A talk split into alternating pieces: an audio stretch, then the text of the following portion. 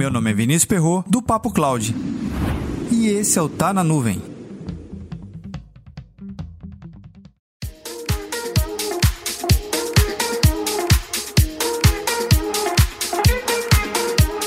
Vamos fazer uma reflexão junta sobre a tal da digitalização dos negócios. Será que tem que ser tudo digital mesmo?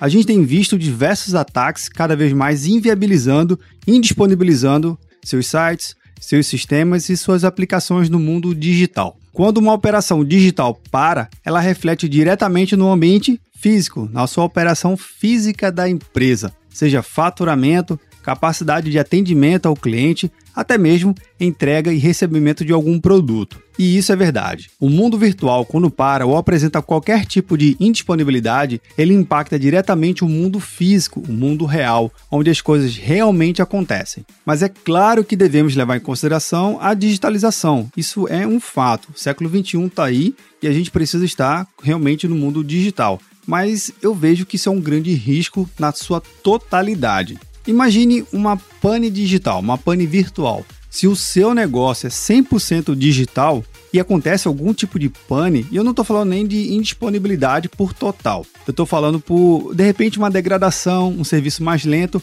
ou até mesmo algo funcionando 100%, mas você tem algum dado ali sendo furtado por meios obscuros. Bem, levando em consideração esse cenário, se você tiver qualquer problema nesse mundo, a sua operação para. Quer um exemplo clássico?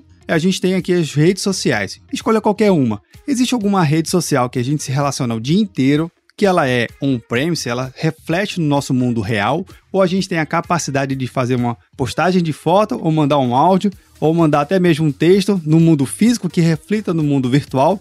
Eu desconheço. E até mesmo nesse cenário, hoje as redes sociais, como é um grande negócio para grandes empresas e até mesmo para pequenas empresas, ele tem uma relação digital para digital. O que eu produzo ali necessariamente é algo virtual, não existe de fato. Beleza, existe somente no mundo da internet. Mas se tiver algum problema, realmente aquela minha operação para. Mas tem empresas e tem segmentos de negócio que tem um produto físico, mas que depende exclusivamente do mundo virtual para com que essas operações sejam efetivadas. Eu vou pegar um exemplo aqui muito básico, que é um delivery de uma pizzaria. Você criou, você tem o seu negócio da pizzaria, só que você só vende exclusivamente no mundo virtual. Se acontece algum tipo de problema nessa camada, na sua principal ferramenta de venda do seu produto, o que, que acontece com o seu produto? Fica encalhado, você não consegue escoar essa mercadoria. Mas nesse momento você deve estar se pensando assim: ah, Vinícius, mas espera aí, eu posso abrir aqui uma janelinha, uma porta na minha empresa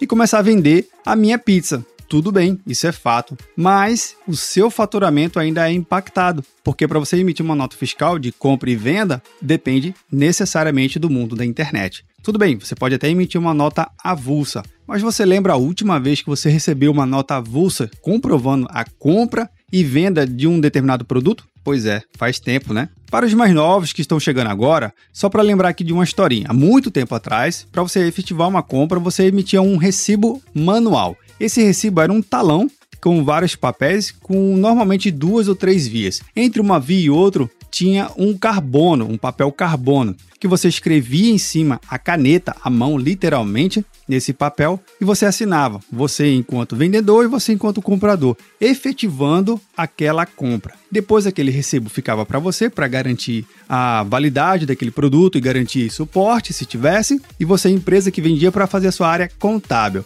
Você tinha que juntar e guardar todos aqueles recibos para de repente eventual comprovação junto à receita. Claro que esse modelo ele teve que ser digitalizado e foi modernizado há muito tempo, senão as relações comerciais no dia de hoje, esperar um recibo chegar assinado em via carbono, vocês sabem muito bem. Mas voltando aqui ao caso. Se a gente digitaliza 100% do nosso negócio e quando acontece qualquer tipo de indisponibilidade, o que, que vai acontecer com o seu negócio? Ele vai parar, ele deixa de faturar, você deixa de atender o seu cliente. Mesmo você aí tendo um produto físico na sua mão, você não tem condições legais de entregar esse produto sem efetivar a compra nos seus meios originais. Então, pense o seguinte: a partir do momento que mais empresas estão se digitalizando, a capacidade ou a probabilidade de elas sofrerem uma pane digital aumenta. Tem saída? Tem. Mas é 100% seguro? Você sabe aí que não. Sempre pode acontecer algum tipo de falha. O que, a gente tem que levar em consideração é pensar: será que o meu modelo de negócio me permite ter uma operação 100% on-premise, que minimamente eu consiga rodar